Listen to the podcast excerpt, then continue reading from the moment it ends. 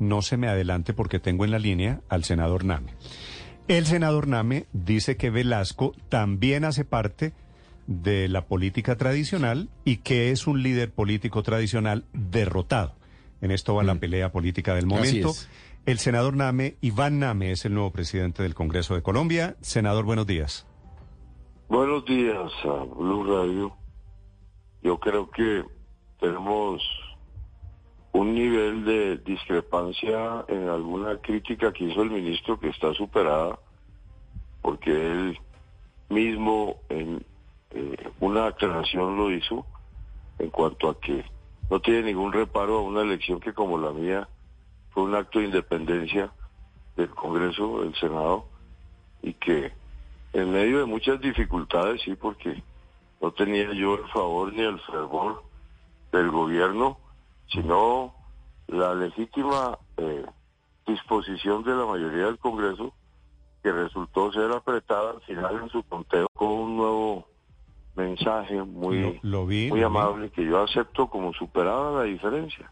Él y yo hemos sido congresistas muchos años, él también ha sido un político tradicional, tal vez fue una forma de reconocer la experiencia de algunos senadores, pero ningún senador de los que me eligió pudo sentirse destinatario de algo negativo por ser tradicional, ¿no? La tradición también hace parte de la cultura de lo positivo y de lo conveniente. Sí, ahora se, volvió, en realidad... se volvió un insulto decir que, que los partidos son tradicionales o que es un líder tradicional. Senador Name, ¿y estas diferencias aparentemente superadas conducen a un clima político?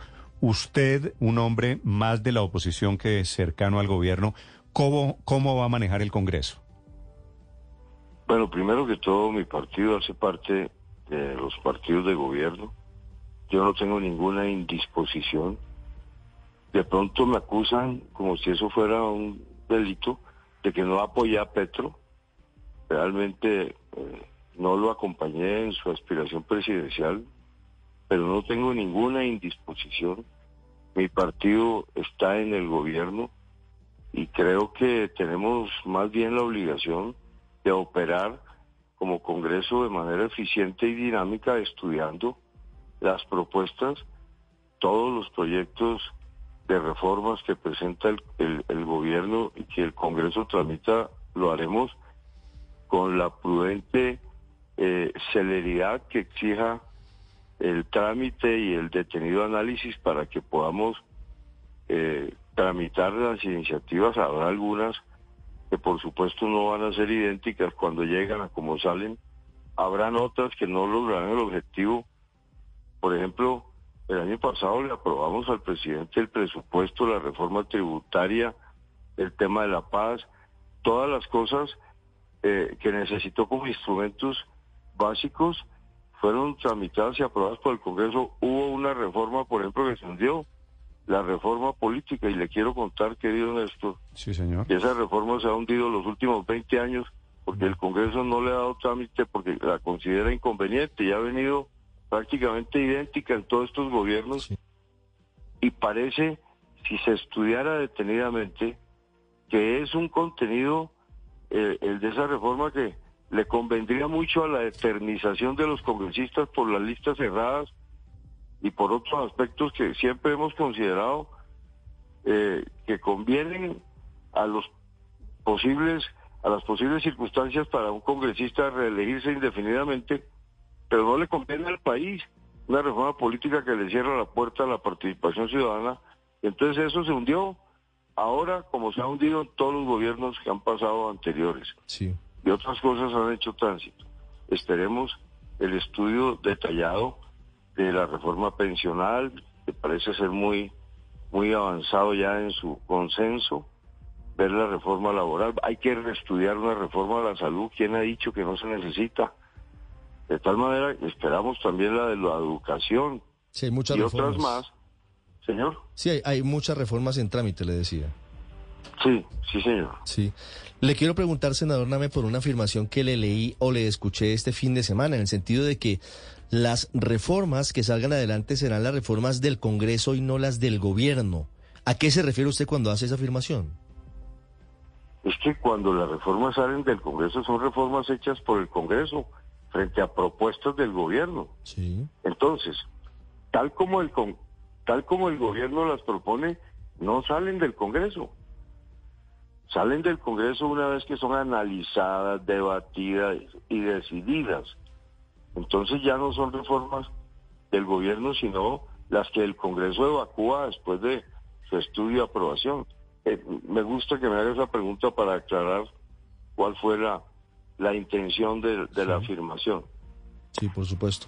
Senador Name, el jueves en la noche, sus primeras palabras luego de haber sido elegido presidente del Senado fueron en, en, varios sentidos, pero uno de ellos quisiera entenderlo con más claridad. Usted pidió que no se incendiara, que no se llevara a las calles porque una chispa podría desencadenar una situación de tragedia en Colombia. ¿A quién se refiere y a qué se refiere? Me refiero a la inconveniencia de estar convocando como si fueran partidos de fútbol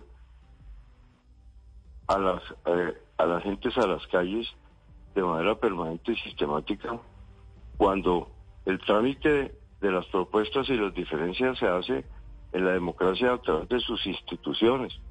Me parece peligroso estar haciendo esa medición de fuerzas cualquier día en una calle bloqueada, un incendio o una chispa, un muerto o dos, y estamos en guerra civil que arranca a veces así, porque se enfrentan las fuerzas ciudadanas que hoy tienen un grado de convocatoria y de participación a través de sus instituciones.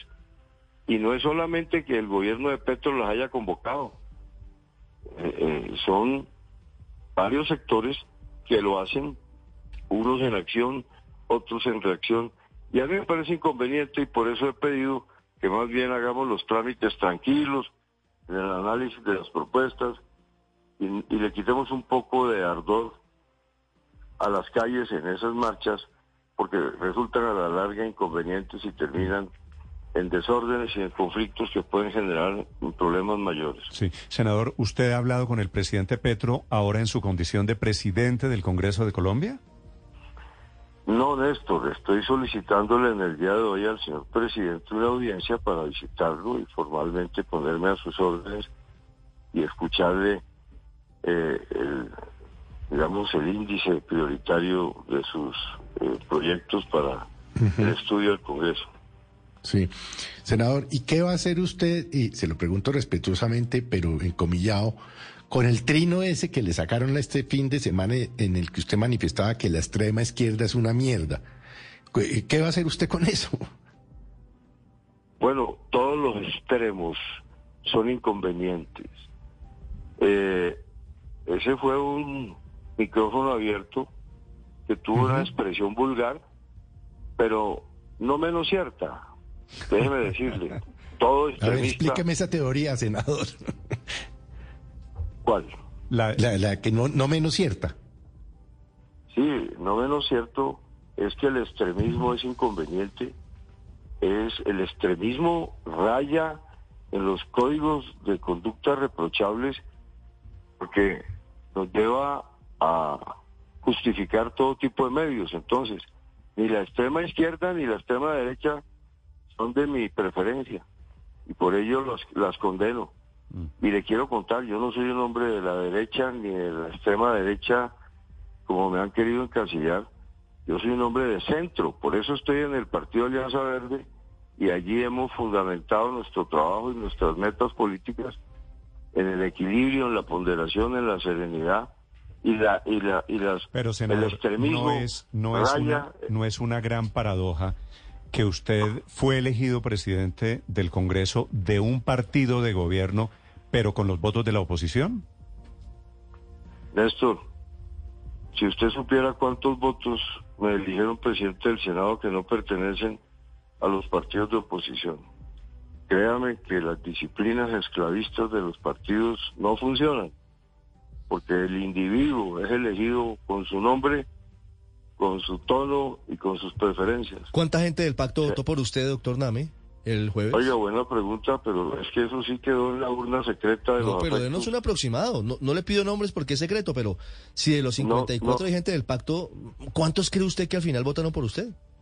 Yo le puedo asegurar que hay gente de todos los partidos y hoy no hay coalición de oposición ni coalición de gobierno. A mí me eligió soberana, independiente y autónomamente el Senado no, pero, pero, pero, es que las simpatías de todos los senadores. De los 54 votos que hay por usted, fueron los del Centro Democrático, fueron los de la U, fueron los del Partido Cambio Radical. Los conservadores, aunque había algunos que son conservadores petristas, y, entonces ahí y el pacto histórico votó por Angélica Lozano, ¿o no es cierta esa cuenta? Esa métrica es imposible de establecer.